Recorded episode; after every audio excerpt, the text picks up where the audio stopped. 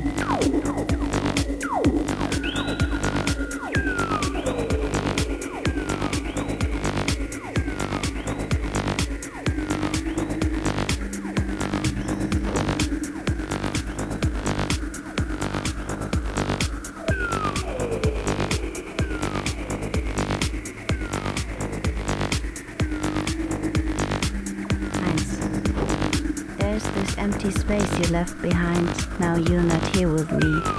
I keep digging through a waste of time, but the picture's incomplete. Robin. Eigentlich heule ich nicht laut. Ich habe es in dem Moment verlernt, als Mama in meinem siebenjährigen Ich in einem spöttischen Ton erklärte, dass laut heulende oder überhaupt heulende Mädchen hässlich seien und welches Kind will das schon dick, ausländisch, schwach und hässlich sein. Aber in diesem Augenblick ist alles vergessen. Alle Regeln, jede Sprache, mein eigenes Gesicht. Tränen, Regen, das Ende der Welt, alles prasselt eimerweise auf meine haarigen Zähne. Sie hat immer gesagt, ein Ende ist immer auch ein Anfang. Manchmal ist es halt auch der Anfang von etwas Beschissenem. Ein hupendes Auto reißt mich zurück. Seine Scheinwerfer blenden mich. Mit einem Reifen steht es auf dem Gehsteig. Ich stelle fest, dass es eine Einfahrt ist, die ich mit meinem mächtigen Körper blockiere. Fahrer macht hektische Handzeichen. Bist du schwer vom Begriff oder was? ruft er durch sein heruntergekurbeltes Fenster. Ich schaue ihn schweigend an und frage mich, ob es ihm das wert war, die Scheibe herunterzulassen und seinen Regenschutz aufzugeben, nur um einen Spruch zu drücken, was für ein dummer Wichser. Hält sich wohl für besonders geil, wenn er das Gesetz der Straße durchboxt. Überfahr mich doch, du Hundesohn, will ich brüllen, aber ich sage nichts und gehe weiter. Unter jeder noch so durchlässigen Überdachung stehen Menschen auf der Sonnenallee dicht aneinander gedrängt, obwohl der Wind sicherstellt, die Nässe trotzdem von allen Seiten in ihre Richtung zu wehen. Ich laufe an ihnen vorbei. Sie sind mir egal, genau wie die vorbeirasenden Autos, die mich im Minutentakt mit dem dreckigen Wasser aus den Pfützen am Seitenrand vollspritzen. Alles schwimmt an mir vorbei. Nur der hellbraune Fleck auf meiner Brust. Wer hätte gedacht, dass Erdnusssoße so sturmresistent ist? In diesem Moment ist dieser Fleck das Relikt einer Zeit, auf die ich nun keinen Zugriff mehr habe. Dabei ist er nur einige Stunden alt. Er manifestierte sich auf meinem Shirt, als ich nach meiner Schicht auf dem Bordstein vor dem sudanesischen Imbiss saß und die nächtliche Anonymität genoss, in der ich ungestört mit meinem Sandwich rummachen konnte.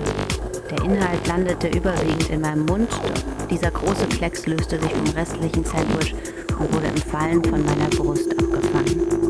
Ich blickte mich um. Niemand war in der Nähe, also zog ich mein Shirt zu meinem Mund hoch und leckte die Soße ab, bis nur noch ein dünner Film von ihr übrig blieb. Zu Hause angekommen war ich so erschöpft, dass ich mich auf die Matratze legte und die Augen schloss. Ich erinnere mich nicht mehr daran, was ich träumte. Ich weiß nur, dass ich irritiert war, als die Türklingel mich weckte. Vor meinem Fenster zitterten die Äste, dahinter grauer Himmel. Der schlug sie gegen meine Scheibe wie eine Vorwarnung. Beim zweiten Klingeln verließ ich das Bett und zwang mich in den Flur. Ja, hallo? krächzte ich in den Hörer der Türsprechanlage und spürte mein Herz rasen, als sich am anderen Ende der Leitung die Polizei ankündigte. Überfordert drückte ich ihm die Eingangstür auf. Während die Beamten sich in den dritten Stock zu mir schleppten, kontrollierte ich alle offenen Flächen im Wohnzimmer auf Graskrümmel, Pillen und weiße Pulverklümpchen. Im Spiegel bemerkte ich, dass ich immer noch mein dreckiges T-Shirt trug und zog mir wenigstens eine Hose an. Eine Faust schlug forsch gegen meine Wohnungstür. Ich atmete tief aus und drückte die Türklinke herunter. Vor mir standen zwei Typen, einer von ihnen mit beschlagener Brille, der andere mit vom Regen tropfendem Schnauzbart. Guten Tag, sind Sie Nasrin Behzadi? grüßte mich der mit dem Bart. Ich nickte. Wir würden gern mit Ihnen unter vier Augen sprechen. Ich sagte nichts, blieb vor ihnen stehen und blockierte die Sicht ins Innere meiner Wohnung. Könnten Sie vielleicht, begann einer von ihnen, doch ich ließ ihn nicht ausreden. Wenn es um die Familie aus dem vierten Stock geht, kann ich Ihnen versichern, dass es sich wirklich nicht um einen kriminellen Clan handelt. Schoss es aus mir heraus. In den letzten Monaten waren schon einige Beamte wegen dubioser Befragungen in unserem Haus gewesen. Verblüfft wechselten die beiden wieder einen Blick. Einer schüttelte nur den Kopf und zog seine grauen Brauen hoch. Vielleicht lassen Sie uns einfach mal kurz reinkommen. Etwas widerwillig machte ich einen großen Schritt nach hinten. Bestimmt traten die beiden in meine Wohnung. Ich nickte in Richtung meiner Küche und dachte darüber nach, später unbedingt jeden Zentimeter meiner Bude mit dem Salbei auszuräuchern, den meine Kollegin Gigi mir neulich geschenkt hatte. Oder nach Wanzen abzutasten. Die matschigen Spuren ihrer Stiefelsohlen würden mich sicher zwei Stunden und eine halbe Flasche Putzmittel kosten. Haben wir sie geweckt? fragte mich der mit der Brille und vergewisserte sich mit einem Blinzeln auf seine Uhr, dass es tatsächlich schon Nachmittag war. Nein, nein, log ich und ärgerte mich über die Frage, deren Antwort so offensichtlich war, während ich eine Karaffe mit Leitungswasser füllte. Etwas ungeschickt knallte ich sie neben drei Gläsern auf den Tisch. Eigentlich war ich noch viel zu verballert, um Gastgeberin zu spielen. Doch in meinem Kopf schob ich die ersten Filme. Wer würde überhaupt mitbekommen, wenn sie mich in meiner eigenen Wohnung abknallten? Bis jemand checken würde, dass ich nicht tot bin und nicht am Ghosten oder schlafen, könnten ein, zwei Tage verstreichen. Bis dahin würden die Cops sich bestimmt irgendwelche Anhaltspunkte aus dem Arsch ziehen, weswegen sie sich gegen mich wehren mussten. Türsteherin kommt bei Hausbesuch in Neukölln ums Leben, würde die BZ sensationsgeil titeln, wobei das schon eine verdammt lange Überschrift für ihre Verhältnisse wäre. Wahrscheinlich eher sowas wie Razzia, Türsteherin stirbt. Während ich ein paar Mandeln in ein Schälchen schüttelte, warfen die beiden sich merkwürdige Blicke zu. Vielleicht waren sie eine solche Gastfreundschaft nicht gewohnt, witzelte ich noch mit mir selbst und dachte genüsslich daran, später nichts davon zu erzählen.